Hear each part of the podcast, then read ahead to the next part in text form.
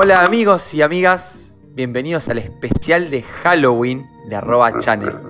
Estoy con cinco demonios, demonios, ojo, del gaming gore, tecnologías oscuras y falopas tóxicas. A la mierda. Hoy, hoy, va, hoy va a ser muy parecido a lo de siempre, pero con una vuelta rosca. Hoy vamos a hablar de lo cagones que somos, porque somos cagones. No somos, no somos superhéroes en estas cosas. 100%. Eh, así que hoy traje, un, hoy traje un temita que. un par de temas que van a ser un poco cliché, anecdótico, pero cagones. Eh, así que quería empezar a hablar un poco con ustedes de cosas por ahí de terror, de miedo, de cagarse encima en, lo- en los pantalones, ese tipo de cosas. Eh, así que voy a arrancar con una pregunta muy al grano. Eh, ¿Recuerdan ustedes algún juego de terror? Puede ser una película también. Perdón, no de terror. Algún juego o película que no era de terror, pero tuvo algún momento de terror. O no, y se asustaron mal. Y es más, voy a arrancar yo con un ejemplo para, para ponerlo en tema. Famosísimo, gran conocido, Half-Life 2. eh, uno de los mejores juegos de todos los tiempos. Tenía un, un episodio muy particular, muy famoso también, que se llamaba eh, We Don't Go to Ravenholm. Era una parte de, creo que el tercer capítulo del juego, que ibas a una ciudad que estaba completamente perdida ya por, eh, por los zombies de los Headcrafts. Y aparecían un par de monstruos nuevos eh, que eran como medio. Eran raros, eran como unos bichos medio raros que gritaban, te perseguían y te pegaban de una forma muy violenta, que no me acuerdo cómo se llamaban, pero eran unos. Eran los zombies de los Headcrafts que eran como medio eh, ácidos. Y gritaban como. "Uh", y te gritaban así y te, y te cagabas encima. igual. Y era un juego que ¿Cómo gritaban? venía. Pará, ¿esos son los que cuando lo das al, al revés te piden ayuda? Eran parecidos. Bueno, no, los que te pedían ayuda eran los que se prendían fuego. Ah, ok. Y la voz era, eh, tipo en inglés decían ayuda, ayuda, y estaba invertido el audio. Y Ravenholm la pasaba heavy, la pasaba feo, era muy oscuro. Eh, ¿Recuerdan un juego que no era de terror? Y en alguna parte se cagaron mal. Eh, yo tengo uno. No sé si jugaron en PlayStation 1, quienes hayan tenido PlayStation 1, un maravilloso juego que llamaba Ape Escape, que para mí en su momento llamaba Ape Escape. Eh, el, el Ape Escape, boludo. Claro, cuando dijiste, cuando dijiste Ape Escape no sabía cuál era, pero. De grande entendí que se pronunciaba de otra forma, pero bueno, como niño era el Ape Escape. Y eh, básicamente era un juego que tenías que atrapar monos y usabas el, el- los sticks, que eran nuevos en ese momento. El juego estaba armado para jugarse con sticks. Eh, y había una secuencia que pasaba en. No sé si era un volcán, algún nivel de fuego algo así. Había un dinosaurio gigante que corría alrededor de un lugar. Si el dinosaurio te golpeaba, tenía un mono en la cabeza y si el dinosaurio te golpeaba, te, te sacaba vida. Me moría de miedo con ese dinosaurio. No hacía nada, ¿eh? Solamente se movía en un cuadrado, tipo en un trayecto ya predefinido. Pero yo lo veía y sabía que tenía que, tenía que subirme arriba para agarrar el mono y me moría de miedo. No, no podía, no podía hacerlo. Creo que es el día de hoy que nunca atrapé ese mono. ¿Qué edad tenías? Uy, 15. tenía. 15, 15, 15. 20, La semana, la 20. semana pasada. No, qué sé yo, tenía. No, no, no estoy seguro, ¿eh? pero me imagino que serán 10. 10, 10 años más menos 3, ponele. No, no La estoy típica etapa de los miedo a los monos. Claro, la típica. como, como dicen los grandes psicólogos, Freud y, y otros. ¿Qué cosa? ¿Cómo nos aterrorizamos de cosas que no, no tienen que ser de terror por ahí, pero que por alguna razón eh, decís, che, no sé si quiero ir ahí a hacer eso? Sí, Como, sí, sí. Está shady. Chicos, ¿a- ¿alguna otra historia así de juego de no terror? Eh, ¿A Luke? Yo te, te tengo un par y hay, hay- me, me molesta mucho, me da mucho miedo estar encerrados en un lugar como amplio y que no haya nada. Y de hecho, hace poco en Outer Wilds, un juego del espacio muy lindo, eh, hay uno de los planetas en donde empieza a colapsar todo y se va todo a un agujero negro y salís a otro lado. Tremendo Eh, spoiler. A ver, Eh, Más o menos. Boludo, lo acabo no. de comprar. Primero 40 minutos de juego son. Lo acabo de Exacto. comprar, boludo. 5 lucas me salió en Steam, la puta madre, loco. te cagaron. Eh, me, da mucha, como mucha ansiedad, mucho miedo. este- Es como caerme ahí o, che, me voy a caer ahí, ¿a dónde mierda voy a ir? Y de repente como que salís al medio del espacio y peor todavía, eh, nada, me, me friquea un poco. Sí. Yo me acuerdo de ese momento, te pegas una. te desorientás mal y cuando te estás absorbiendo, te desesperás, ¿viste? Porque querés usar el propulsor para irte y me va a agarrar y ¿qué pasa? Y saliste así en el medio de la nada, sos un fiambre en el medio de la nada. Eh, El, el- el primer momento en el que despegás del planeta, a mí también me generó, no sé si es miedo la palabra, pero una ansiedad extraña cuando de golpe ves que se empieza a alejar el planeta y te sentís como, wow, acá me puedo ir a cualquier lado y no sé qué hay alrededor. A mí me genera una cosa medio rara también. Sí, es un, juego, es un juego que no es de terror, pero tiene Sí. secuencias medias oscuras, ¿eh? El Dark, el Dark Bramble que te metes ahí en la semilla esa, pa, pa, qué miedo que pasé. Todavía no llegué ahí, no me lo spoilees, pero me da cagazo ir ahí. Sí, No, no, no. eh, eh, spoileáselo, Nico, porque él spoileó No. 40 minutos del juego. Yo te digo, Otra no sensación. vayas, Otra la pasás, la pasás mal ahí, ¿eh? Yo la verdad que no me gustó mucho. Es como que ahí fue el momento que medio que empecé a decir, che, lo voy a dejar al juego. Una sensación similar me ocurre en, en Astronir cuando te caes al núcleo, cuando vas al núcleo, eh, que lo hemos jugado con Rama con, con- y con Mike, eh, viciando horas.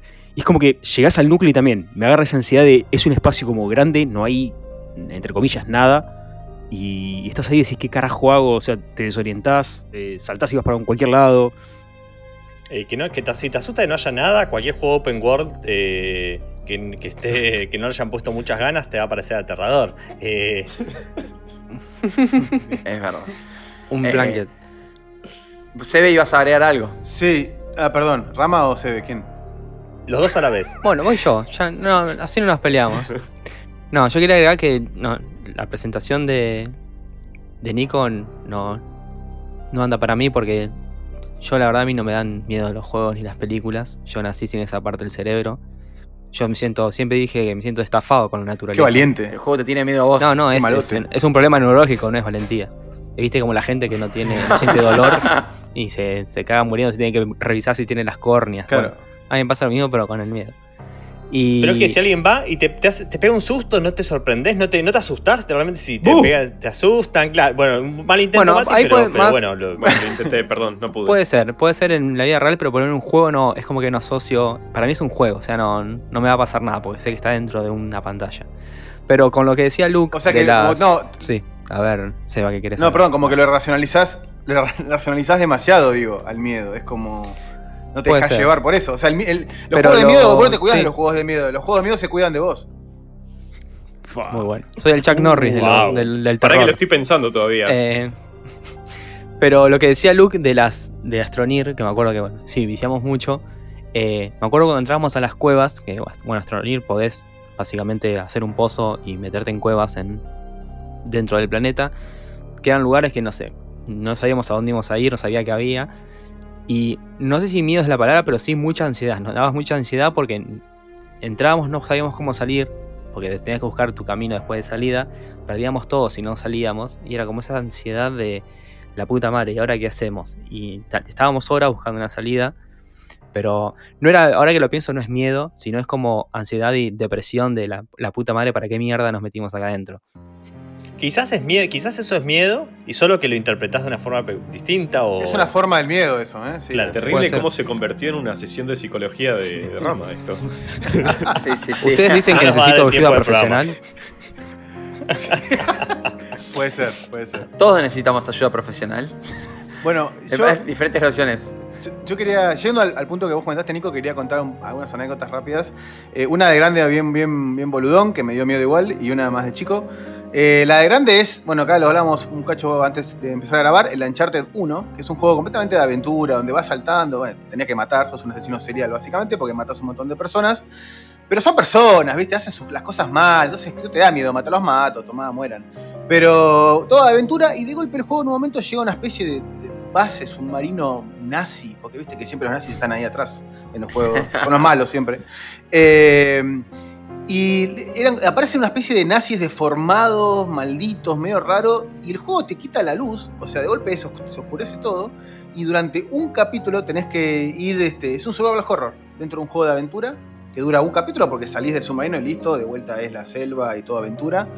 Pero ahí realmente me, no es que me dio mucho miedo, pero me descolocó, porque de golpe cambié la jugabilidad en mi mente completa. Antes iba como los tiros, pa, pa, pa, y de golpe era sigilo, ¿no? Eh, como pará, guarda porque me matan de una estos.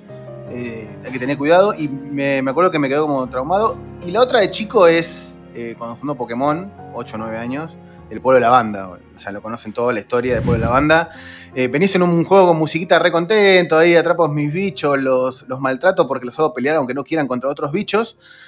Todo re Era un pueblo feliz. fantasma, ¿no? Es- es- Era un pueblo fantasma, algo así, ¿no? No, tenía la- como una torre en realidad. Es el de la más. torre, ¿no? Es, un, torre. es un pueblo la banda, es un, es un pueblo que tiene una torre de donde, donde la gente entierra sus Pokémon cuando mueren, ¿no? Y vos decís, ojalá no tenga que entrar a esa torre, pero entras a la torre y ves las tumbas de los Pokémon y ves, este, nada, después hay una chica que te cuenta que murió ahí su, su Cubone y lo encontrás y qué sé yo, y es como medio, medio tétrico para lo que viene siendo el juego.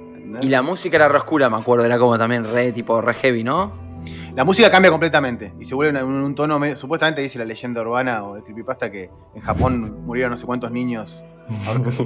Parece, parece una fórmula En la bastante, escala menor, seguro. bastante interesante, ¿no? Un juego que no, no- no es de terror y tiene que tener una secuencia de terror como para hacer este, este cambio de pacing, ¿no? Totalmente. Es que te prepara y te cambia la mentalidad a algo que no. Vos estás tan relajado jugando tu tipo de juego que de golpe es. Pará, ¿y esto qué onda? ¿Entendés? Es- es- está bueno ese ejercicio igual para mí en un juego. Hay que Bien. saber hacerlo. Hay uno que me volvió loco que en verdad se podría decir que es de terror, al menos su twist es de terror, y lo voy a quemar completamente porque me parece que, que ya no existe más, no se puede jugar más actualmente. Así que se llama Moirai, no sé si lo probaron, lo jugaron alguna vez. Es un No, pequeño no. juego. No. Y, mm, este, cuando yo lo probé todavía funcionaba, después eh, se quedó en. Steam, lo un hacker lo destruyó y bueno, de, eh, el de- desarrollador prefirió eliminar completamente el juego, pero básicamente era una aventura en primera persona, pixel art, súper básico, empezabas, aparecían unas ovejitas ahí, te decían, eh, te contaban un par de cosas de una piba que estaba desaparecida, en un momento te dan un cuchillo porque escuchaban ruidos en una mina, dicen, anda, fíjate, imagínate todo esto con los gráficos más simples que te imagines, ¿ok? Te mandan a la, a la mina a, a investigar qué son esos ruidos y quizás encontrás a Julia que está desaparecida. Y si no me equivoco era Julia, si me equivoco, eh, cosas que pasan. Y la cuestión es que te metes en la, en la mina y, te encontrás con un tipo lleno de sangre que te dice que le haces tres preguntas. Las tres preguntas te las responde, a mí me las respondió de forma un poco desconcertante, no sabía qué sucedía. Eh, podés elegir matarlo o no. Una vez que avanzaste, encontrás a esta piba en el piso y te dice que, que por favor que la mates. Está ahí medio herida y te dice por favor que la mates porque quiere reencontrarse con su marido y con su hijo, una cosa así. Y vos puedes decidir matarlo o no. Si la matás, eh, la mates o no, creo que al final escupe como sangre y muere. Así que vos te, te alejás, te encontrás con otro tipo que está igual, que muy parecido a vos, con un cuchillo también en la mano, a la salida. Eh, y te hace tres preguntas. Vos escribís lo que vos quieras en la- las respuestas de las tres preguntas. Y al próximo jugador que se conecte, cuando se encuentre con esa persona, va a recibir esas respuestas. Muy Y bueno. así se encuentra. Oh. A mí me pareció escalofriante y me pareció un twist que me puso lo- la piel de gallina cuando lo vi. eh, porque es súper simple y con un twist Muy perturbador. bueno. Muy o sea bueno. que si te ponían una obscenidad, El- al próximo el hacker- jugador le toca. El hacker que lo que hizo fue Era re fácil, es re fácil saber que era Nico. hacer una cola. el hacker lo que rompió el juego porque hizo una cola infinita de jugadores, de respuestas, Oh. que eran todos insultos, porque además el juego tenía como un filtro de insultos, pero lo rompió completamente. Y bueno, y lo arruinó y por eso el pibe decidió sacarlo, pero la experiencia era una experiencia de 5 minutos que tenía un twist que nunca vi. Nunca puedo mostrar nada lindo. Nunca puedo mostrar nada lindo. La gente pone choto. Claro. Em, voy a leer uno más que me parece muy interesante, un juego que cero terror, cero. Em, y voy a intentar no hacer spoiler alert, y si voy a mencionar este juego y ustedes no lo jugaron, no lo terminaron, no digo nada, voy a intentar no decir nada, pero no digo mucho. Monkey Island 2. ¿Le jugaron? ¿Se acuerdan del final? Por supuesto. Sí. O- Obvio. Yo me acuerdo la primera vez que le jugué y terminé el juego. Pará. No solamente que quedé aterrorizado, sino que me quedé como mal, ¿viste? Me acosté en la cama y me quedé así diciendo, ¿qué, pasó? Me pegaron, me sacaron el alma. Para. Sí, pero me hiciste acordar que la secuencia inmediatamente anterior me daba mucho miedo. O sea, no quiero decir mucho, pero tenés como una persecución. En una caverna y medio, medio... ¡Qué miedo, por favor! Había muchas ganas en las animaciones del Echak desde el, primero, desde el primer juego y el segundo también. Las animaciones en los enfrentamientos era como muchas ganas. Se han metido todos Sí. los píxeles que tenían Sí, ahí. sí. Pará, ¿y sabés qué otro momento me dio mucho miedo? Me acordé ahora del Monkey Island 2. Cuando tenés que subir al árbol por primera vez, que tenés que usar dos maderas, tipo para armar una escalera, de golpe se rompe una, una de las maderas y te caes. Y vienen una secuencia loquísima. Es como una especie de delirio que tiene Ah, Guybrush, los esqueletos. donde vienen los esqueletos, los dos, los padres de ellos, que se terminan convirtiendo en unos esqueletos, que le cantan una canción y de golpe la música, que es súper alegre, como la cabeza se conecta con la. ¿eh? Aparece Lechak de costado de golpe, cambia la música, te persigue, te quiere matar. Qué miedo esa secuencia también, me. ¿Viste? ¿Qué, qué juego, qué juego místico, porque era un juego que era re alegre y de repente en un momento te metía a unas re oscuras y flasheabas mal. De De golpe- gente Eh, escribiendo me- en su mejor momento. Fue, Sí, sí, de golpe recordé por qué amo tanto Monkey Island. Eh, Sí. Pero sí, el final es desconcertante y, Sí, y siempre sí. quedé muy manija esperando cuando Sí. por fin sale el 3, que después todo el mundo conoce después la historia de mierda que hay detrás del 3 y puede ser un buen juego o no, una buena aventura gráfica es otro orden de cosas, pero como continuación del 2 es una basura Claro. y, y te encontrás con eso de que, loco, esto no es... Yo no pagué 20 duros por esto, ¿entendés? Es que, pe- pero pará, Pa- eh, Pablito, pero continuar el 2, donde queda el 2, es realmente muy difícil. Era imposible. Sí, sí, y después lo imposible. cuenta, creo que lo dijo en varias entrevistas, que era que fue un poco una locura, que querían dejarle un poco también la imaginación del jugador. Y, y bueno, pero, pero bueno, Siempre te hicieron quedó- miedo, te arruinaron la imaginación. te mataron. arruinaron. O quizás todo fue parte de tu imaginación y la imaginación del personaje también. Pero bueno, o quizás la otra. ¿Quién sabe qué fue Como los parte de la imaginación? ¿Qué es la imaginación? Es como el miedo para rama. Y, esta- y ahí, y ahí está, ahí es donde radica el terror, me parece. Porque es como, si vos te dicen, no, pasa esto, ah, bueno, mirá qué miedo. Pero si decís, no, pará, me lo imaginé yo, se lo imaginó él. Es como jugar con tu mente. Y eso me parece donde, donde lo que le da más valor a, a un final que te da cagazo, sin querer intentar dar cagazo, sino confundirte, tal vez. Sí, sí, sí, por ahí anda. Luke, Eh, sí, ya que estábamos hablando de piratas, eh, varias veces jugamos con Mati, Sea of Thieves. Somos grandes, malos jugadores de Sea of Thieves. Pero insistentes. Insistentes, insistentes por mejorar, exactamente. Eh, me da mucho miedo cuando estamos, por ¿Cuál de ejemplo, los dos tiene menos pinta pirata, no? Es lo que hay, Rama. Ahora traigo Eh, la pata de palo y te doy un golpe. Mucho miedo cuando estamos sacando cofres de algún lado y de repente aparece gente o aparece algún NPC o algo. eh, el corazón es como que bombea de repente 47 litros de una así. Y como me exalto demasiado y no es un juego de miedo, pero en esos momentos así es como la concha de la lora. Eh, Cada juego de, masivo online multiplayer que tiene un que, tiene PvP y estás ahí en la tuya, en la cueva, tranquilo, pues haciendo, la- haciendo la tuya ahí, como una rata ahí, los casos que se hacen con las ratas en esos juegos, y de golpe aparece un, alguien, tenés- sentís un miedo real, decís, este, este es mi último segundo en esta en la existencia. Y más si son de esos que te castigan mucho y te hacen perder todos los ítems. Peor aún. como Sea of Thieves.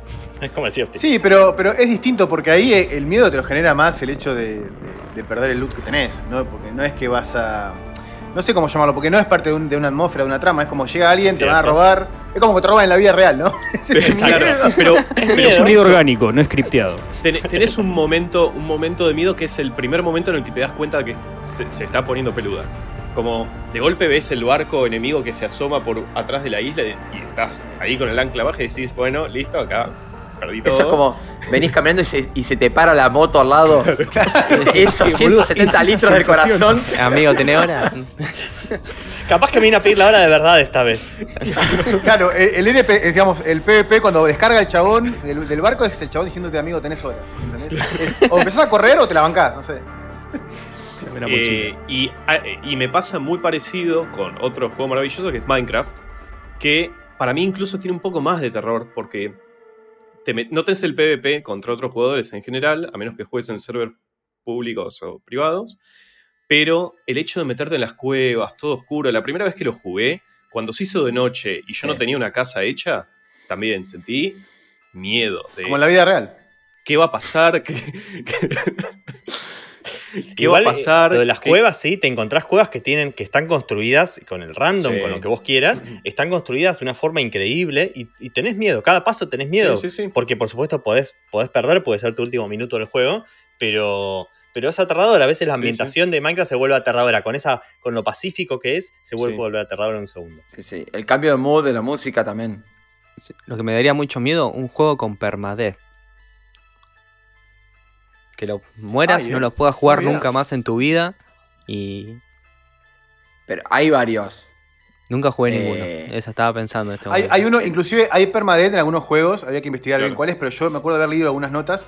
Y hay algo, escuchate esto, Rama, hay un- una aguja que vos clavás eh, USB al joystick y cada vez que morís te saca sangre. ¿Jugarías a eso? Bueno, ¿Qué? ¿Para esto? ¿Es, es verdad. un, ¿Es un emprendimiento tuyo, Sebe? No, no, no, lo había leído, lo había leído, ahora te busco la noticia, pero lo había leído que habían hecho como... casualmente lo hacía mientras. hinchar las bolas. Sí, se daba con heroína. Eh, te sacaba un claro. de ¿Se cambia sangre. la aguja o? Te sacaba un poquito de sangre la aguja cuando vos perdías o morí- morías, me parece. eh, y cuando sufrías daño, te daba como una especie de shock eléctrico. Para mí, era- eso es un, un accesorio para faloperos, me parece. estás me parece que sí. Imagínate la gente que juega. compras el Mercado Libre refurbished, usado, ¿viste? En excelentes condiciones. No. Te venía con el test. Tu familia te, pre- te preguntaba a tu familia en tu casa, ¿qué es esta aguja, Sebe? Un, viene gratis una cuchara y 10 gramos de heroína. Sé que, sé que, por ejemplo, el Last of Us 2 hace poco agregó una actualización para tener permadeath, que debe ser durísimo en el Last of Us 2. El Diablo 3 tenía, digo, es, es hermoso sentir esa adrenalina. Recomiendo Claro, mucho jugar un juego con permadeath. La segunda vuelta, la primera no porque se van a refrustrar, pero la segunda es súper En recomendable. el Diablo 2 eh, hacíamos, eh, que había un ladder de hardcore que perdías y perdías completamente, desaparecía el personaje, simplemente quedabas en un score, pero, pero estaba increíble, era súper divertido jugar con eso. En, en Hellblade, me acuerdo que cuando salió habían dicho que habían dicho los creadores que tenía permadeath y era todo en realidad un, un juego psicológico, digamos, el, el hecho de, de- de comentar que tenía permadeath, porque hacía juego un poco con, con lo que le pasaba a la mina, ¿no? En el, en el juego. Eh, después resultó que no, que en realidad no había permadeath, qué sé yo, pero es como que cuando lo jugué es como que tenía miedo de perder porque sabía que, no sé, tenían que empezar todo de nuevo y no tenía ganas. Y está, está bueno con la, con algunos modalidad. juegos tengo mucho miedo de perder porque no sé cuándo hacen los checkpoints o lo que sea y, te- y me, da- me aterra. Dice, por favor, espero no morir porque capaz que el hijo de puta me hace hacer todo nuevo. Estoy llegando como a algunas conclusiones, ¿no? Esto que decía Rama que no le da miedo porque es un juego. Me parece que a todos nos da miedo cuando cada vez el valor de algo que se puede perder es más alto, ¿no? Recién Luke decía un poco que eh, le da miedo que lo looten eh, cuando tenía muchas cosas en Sea of. Ahora hablamos del permadeath. Tal vez Rama tenés que hacer eso, ¿no? Eh, ¿Sacarme sangre con una jeringa? O podríamos, Claro. podríamos hacer un juego que tenés que poner tu tarjeta de crédito y si, y si te morís, Te cobra. te evita un dólar para revivirte. O que no te prenda más la computadora.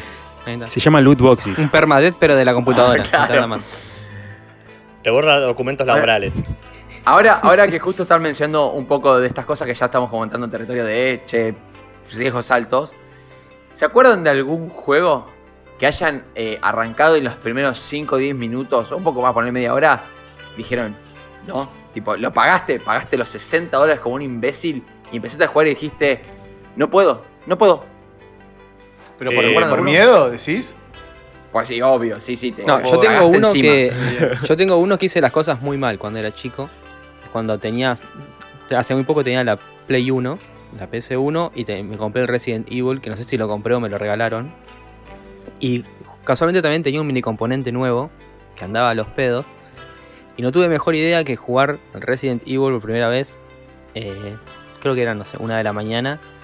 Lo enchufé con el auxiliar al mini componente, puse los dos parlantes al lado del televisor, me senté a, a pleno el volumen y claro, a los 5 minutos temblaba la ventana y no, apagué todo dije no, no, no pude dormir hasta las 4 de la mañana y nunca más jugué a ese juego.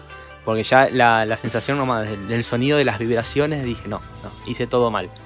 Y creo que ese fue el primer Le, juego. le dieron miedo las vibraciones en realidad a Rama. Capaz que ahí, inició mi trauma. que el sonido ojo. puede ser, puede ser Capaz que hay un terremoto Voy- afuera. o sea, voy atando cabos, ¿eh? Eh, siguiendo con la Play 1, a mí me pasaba con el Soul Raver que ni siquiera el juego, ya la animación de entrada que tenía como esos gráficos eh, hechos por computadora, súper elaborados, pero la historia como era, estaba en español, entonces entendía qué era lo que estaba pasando, y la historia era súper turbia, y después la estética del juego era bastante oscura, y no me puedo olvidar el primer enfrentamiento que tenés con unos bichos como en el mundo real, donde se están comiendo, dos, dos bichos se están comiendo a una persona, un tercero. Lo vi hace poco y es una pavada, o sea, es un- una caja en el suelo y un cuadrado rojo simulando ser sangre. Pero me costaba mucho ver eso a mí, no lo podía jugar, llegaba a eso, tenía que apagar la play, pero con miedo a apagar la play rápido e irme, como alejarme para que no, no salgan de ese mundo digital. Es terrible. Eh, Luke, Bueno, hace, yo soy muy cagón para los juegos de miedo, los depreco todos. eh, tipo, todos los juegos que tengo de terror, nunca, jamás los terminé. Eh, pero en especial Observer, eh, un juego de creo 2015 será, más o menos, 2016. em, es súper terror psicológico. Sos un chabón que camina y nada más, hace cosas. No, no tirás un tiro, nada. Pero me, me- me acuerdo que en un momento, después de, de andar por varios pasillos de un edificio, salís como a un balcón, ¿no? Donde hay una callecita. Y de repente escuchás pasos de el enemigo, el hipotético enemigo que te va a venir Miedo. después, que jamás lo vi porque nunca lo terminé. y me acuerdo que estábamos, lo estaba streameando a- a- en, en Discord con Mike, con Pani, y ahí nomás puse Alt F4 así como lo cerré directo. Che, No, se te cerró el juego. Sí, sí, sí, fue como, no, no, no quiero jugar más esto. Qué aterrorizado que quedamos con esa, esas pocos minutos de experiencia, te- pero te parten al medio. Y lo mismo me pasó Eh. con, perdón, que agregue una cosa más, con Dead Space 1. Eh, cuando en la nave vas por la nave donde no hay, en la parte donde no hay luz, también llegué hasta el primero o segundo nivel, no, obviamente lo deprequé. Eh, es, no sé, súper estresante, te mata. A mí me mata, me hace mierda. Igual de Dead Space jugaste lo mejor, porque una vez que ya tenés las armas y todo, ya no le tenés tanto miedo a los bichos. Es como que, Totalmente. eh, los primeros capítulos estás como súper indefenso, no entendés Sí. qué carajo pasa y es el mejor momento de terror. Después ya eh, vengan todos, loco, dale, tengo todo rearmado. Es un juegazo y te digo algo que tenía brillante, que era cuando ponías pausa, o sea, cuando entrabas al menú, no entrabas al menú, era, el, el menú era tipo un overlay en el mismo juego y el juego no se pausaba. Entonces tenías que sufrir que no podías poner pausa. Yo este, quería contar alguno, bueno, también esto que contabas, Nico, de uno que nunca. Lo terminé muchos años después, pero en un momento lo dejé. Eh, fue allá por el, ¿qué será? 2005, 2006. eh, un juego de Play 2 que se llamaba Rule of Rose. No sé si lo conocen acá, lo jugaron. Lo dejé por dos motivos. Uno, porque era injugable, la, la, la jugabilidad era una cagada. eh, Pero, más de eso dije, lo voy a intentar. Y arranca, arranca- sos una chica, ¿no?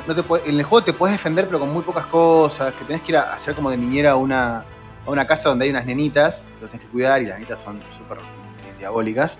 Eh, arrancás en un, en un pueblo en la Loma del Orto, este, te bajás de un bondi, empezás a caminar, haces cuatro o cinco pasos, caes en una trampa y aparece una nena, una cara de una nena en cinemática, así toda re diabólica, onda, te agarré.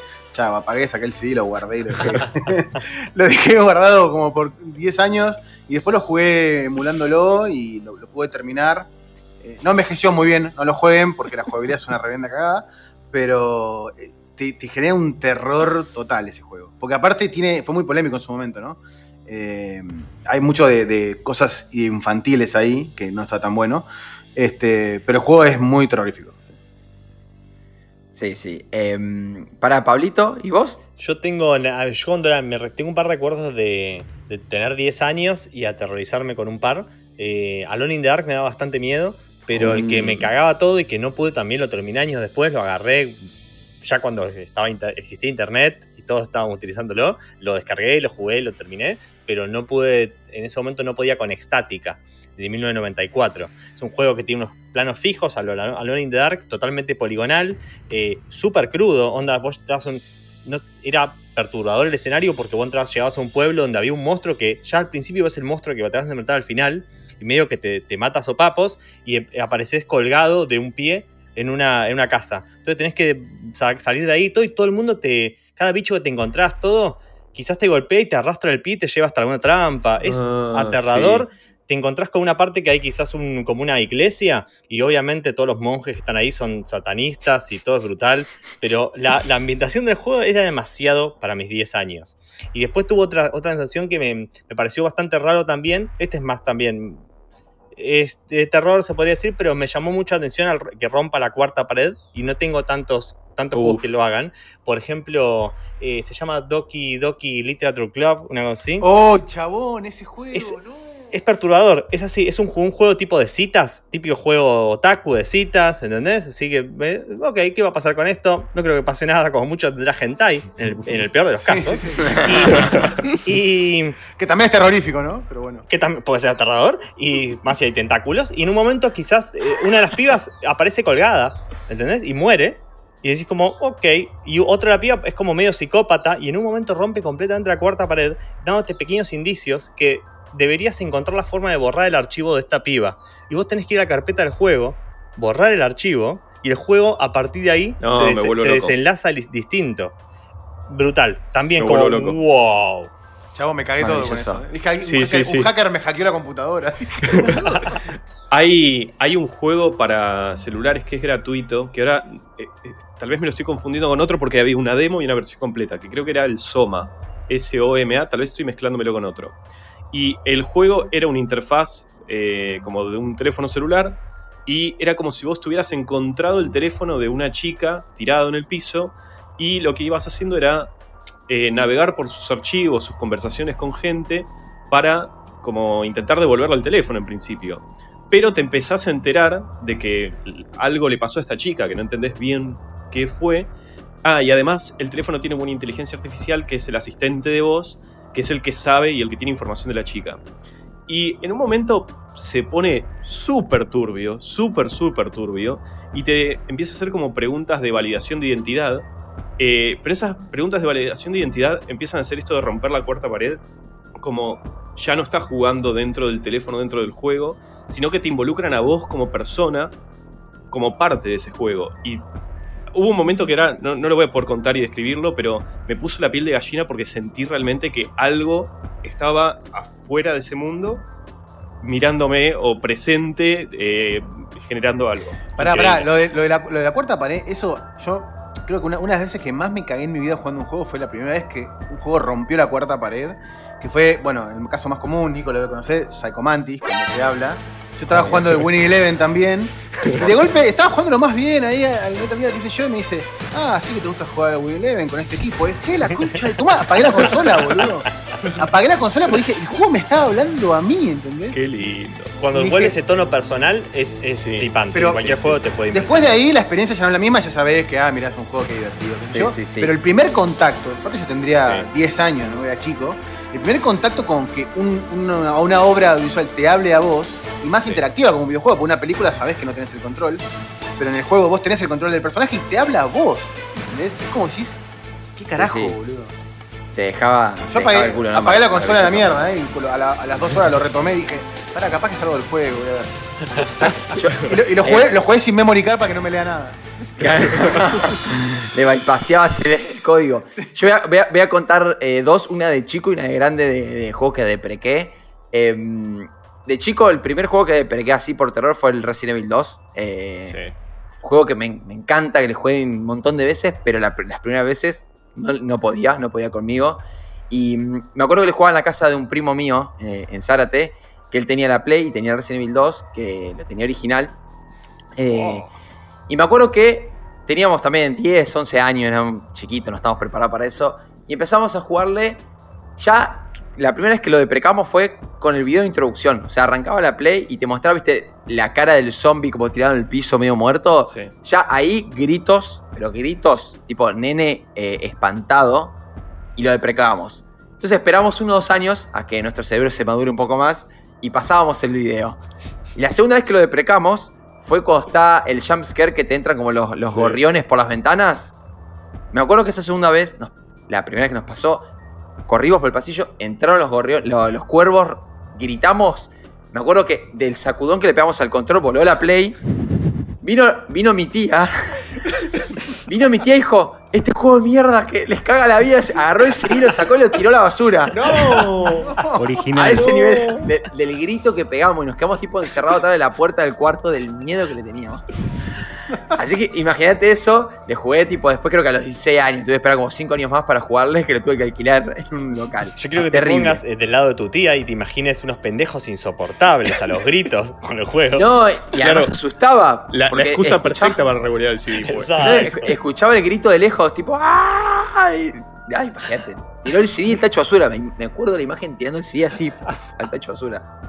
Luke, Eh, a mí me pasó, me pasó que con Resident Evil 2 para PS1, lo, bueno, lo teníamos cuando éramos chicos en mi casa con, con mi hermano y mi viejo no, no nos dejó jugarlo. Eh, después de 20 años, no sé cuánto habrá pasado, eh, creo que fue la, decisión correcta de mi viejo porque ni hoy lo pude terminar. De hecho, creo que metí 8 horas solamente para salir de la comisaría. Algo totalmente... ah, Sí, sí, sí, sí. un terror bien. terrible. Che, ¿cuántos- Em, ¿cuánto terror en PlayStation 1? Estoy Sí. de Es que, boludo, pará, PlayStation Era para 1 era, era tremendo. Yo, eh, Era eh, el Silent Hill 1 acuerdo. recuerdo. El Silent Hill 1, Iván. para nombrá mí, es, justo. para mí es el juego de terror de esa generación, porque me pasó algo de que no, no, no era que te da miedo los monstruos ni nada, sino es, chabón, no puedo ver más allá de dos pasos, ¿entendés? Es como, ¿qué carajo me voy a encontrar? Y con el ruido estática de, de la radio, que sabes que te- se viene algo pero no sabes qué. Todo eso lo descubrí con el Silent Hill y yo me acuerdo que, si bien yo me la banqué, lo jugué con un amigo, y mi amigo decía, toma, pero jugamos. No, no, no, yo quiero ver nada más. Me decía, "Viste, pero tomá, pero está buenísimo. No, no, no, quiero ver, quiero ver, no me da, me da miedo. Para, para mí estaban haciendo un mock. Estaban haciendo un mock de un juego y no, no podían, tipo, eh, expandir el límite de visión. Y dijeron, che, ya fue, sale el juego de terror. Y es como, Le tenías que jugar de día con el volumen de la tele, tipo, viste, de, de 0 a 100 le jugabas en 3 o 4 el volumen, por- porque era como lo máximo que soportaba tu cuerpo. Eh, y agregué uno más de grande que me pasó, eh, curiosamente, otro Resident Evil. Eh, me pasó con el 7. Ya de grande, hablando El año pasado. es- este año, o sea, año de pandemia. eh, o el año pasado, fin del año pasado, que le jugué Resident Evil 2 al remake, maravilloso, me encantó, buenísimo, lo pude jugar, cagado hasta la mierda. Eh, pero después lo terminé y dije, che, le tengo que jugar el 7, porque el 7 me lo habían recomendado y no lo había jugado. No pude jugar el 7, no le puedo jugar. Empecé, le jugué 20 minutos y sabes que me mató que es en primera persona. Entonces me sentí violado por el juego, me sentí eh, mal, eh, muy mal. Es que es Porque te- súper perturbador. Te, te agarran de la mano y te sacuden y, y los ruidos y, y todo, y no podía, no podía. Mirá que le jugué el 2 y el 2 es heavy, pero el 7 no pude y lo tengo acá en la consola, lo pagué y no puedo. Eh, intenté tres o cuatro veces eh, y vino mi novia y me dijo, dejate joder una pelotudez. Eh, Y te tiró el CD a la basura. Exacto. ¿No me tiró así la ciudad? La consola. Barbie lo terminó dos porque, veces no- ya. porque era digital, si no me tiraba el CD, me tiraba el CD a la mierda. Eh, terrible, terrible por, porque era primera persona. Yo creo que si el Resident Evil era primera persona también, eh, chao. O sea, no podía. Se prendía fuego la. PlayStation también. Sí, sí. Agarró el disco, Em. el disco rígido de la mierda. Claro, te tiraba la play. Eh, ahora, para alejarnos un poquito de- de- del mundo de los juegos, ya hablamos bastante. Momentos terroríficos en internet, en sus compus. Yo sé que tuvieron, yo tuve míos, yo sé que tuvieron. Eh, ¿Se acuerdan de alguno medio, medio especial? Luke. Sí, sí, el, el- el clásico laberinto eh, que te hacía, ibas a lo de un amigo, ponele, no, no, sí, es el laberinto. eh, tenés que llegar hasta. El laberinto que se iba estrechando. Tenés que llegar hasta el, hasta el puntito rojo. Y de repente al final aparecía una cara toda monstruosa y saltabas así como. Eh, de hecho, te va a haber mil millones de videos Qué por ahí, horrible cuando se puso de moda eso. Me Sí. pareció una, Sí, eh, sí. arruinar- me arruinaron la experiencia de casi cualquier cosa porque, es más, no lo intentaba, no intentaba nada porque decía seguro que tiene un susto al final. Me, me arruinaste el laberinto. sí. Es que ya los, empezaba, ya los empezabas a oler, ¿viste? Como que había ciertas cosas que pasaban en, el- en el, el maravilloso mundo de Flash. Había ciertas cosas que se daban que vos ya decías, "Mm, acá se viene algo raro al final. Sí, sí, se, notabas que estaba todo muy tranquilo, era Sí, obvio. sí. Y Era como, como decía Palito, es como, a ver esto, ya ves que no pasaba nada los primeros dos segundos, o esto va a saltar algo, boludo. Eh, Quizás, saltaba. perdí un quizás perdí un montón de cosas que no iban a tener un susto al final y que era una experiencia maravillosa, pero por las dudas, mejor no lo juego. Para mejor no lo hago. Sí. Ese fue como un susto heavy. Eh, Era todo medio cadena, ¿viste? Porque era. Yo sufrí y ahora quiero que sufran ustedes. Quiero disfrutar de que ustedes sufran porque yo ya lo sufrí porque alguien me lo mandó. Eh, yo me acuerdo de uno que era una, una foto de como de un paisaje, era un video, creo. Sí, sí, sí, el Eh, autito. y, y era como era como un autito lejos y unos árboles. Te decía, no, porque allá en lo lejos había. Y vos mirabas y decías, no, mirá, es cerca. En, en 640 por 480 creo que era. Y vos mirabas y te acercabas y de repente te pegaba el grito con la cara esa de la nena, esa fantasma. Y qué hijo de puta. Tipo, piña al monitor. Piña al monitor era. Sí, fue el comienzo de los screamers, eso. que Era como. Yo quiero subir un poco más el, el nivel de terror. Para mí una etapa muy fuerte de, de- de mi terror en internet fueron los videos de YouTube raros. Viste que en YouTube en una época Sí, hacías cuatro sí. clics y decías, como mira, terminé acá. Y te mirabas en el lado, en el lado oscuro de, de YouTube. Y nada, ah, te hablo de hace 10 años, como Obedece a la Morsa, o videos que eran extraños y que después te das cuenta que era, lo hiciste un chabón que agarró, manejaba Adobe Premiere y puso dos boludeces. Pero en ese momento era como, este, o Don't Be Scared, Had Me Don't Be Scared, por ejemplo, también. eh, que estaba muy bueno, porque como que querías verlo, porque todo el mundo lo veía, pero a su vez sabía que te ibas a cagar las patas o que te iba a incomodar, tal vez, no a darte miedo. Me acuerdo, me acuerdo dos. Uno no, no estoy seguro del nombre, pero era Creepy Salad Fingers, una cosa Eh, así. Salad Fingers, Salad Fingers. Salad Fingers, sí. super creepy.